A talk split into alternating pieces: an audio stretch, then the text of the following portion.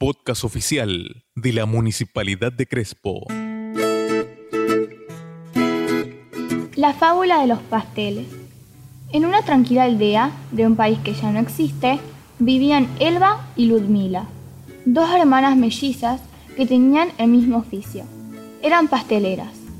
Ambas preparaban los, los pasteles exactamente iguales, pues habían aprendido la receta de su abuela. Ludmila y Elba vendían sus productos en el mercado, cada domingo. Elba siempre vendía todos los pasteles, en tanto Ludmila apenas sí lograba colocar alguno. Un día, con una sombra de enojo en sus ojos, Ludmila le preguntó a su hermana, Elba, ¿le pones algo a tus pasteles que yo desconozca? ¿Acaso la abuela te confía a ti secretos que no me ha revelado a mí?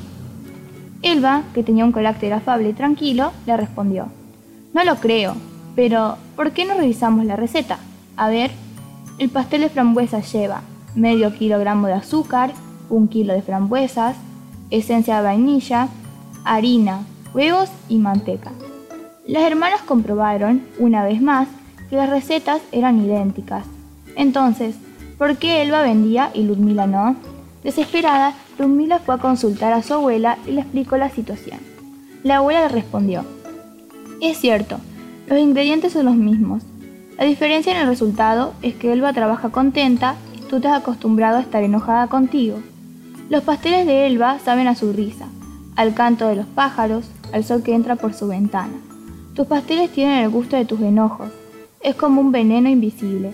Mi consejo es que prepares los pasteles con una sonrisa y amor. No fue fácil para Ludmila cambiar el hábito de estar enojada poco a poco adquirió la capacidad de sonreír y de hacer las cosas con amor. Primero lo hizo con esfuerzo, y se llevó la sorpresa de que todo le salía mejor. Entonces ya no dejó de reír. En el mercado pronto se corrió la voz de que, su que Ludmila hacía los pasteles tan ricos como los de su hermana Elba, así que al final de cada domingo las dos regresaban a casa con los cestos vacíos. Haciendo las tareas con amor se obtienen mejores resultados. Prueba y comprueba. Para más contenido, seguí el podcast Municipalidad de Crespo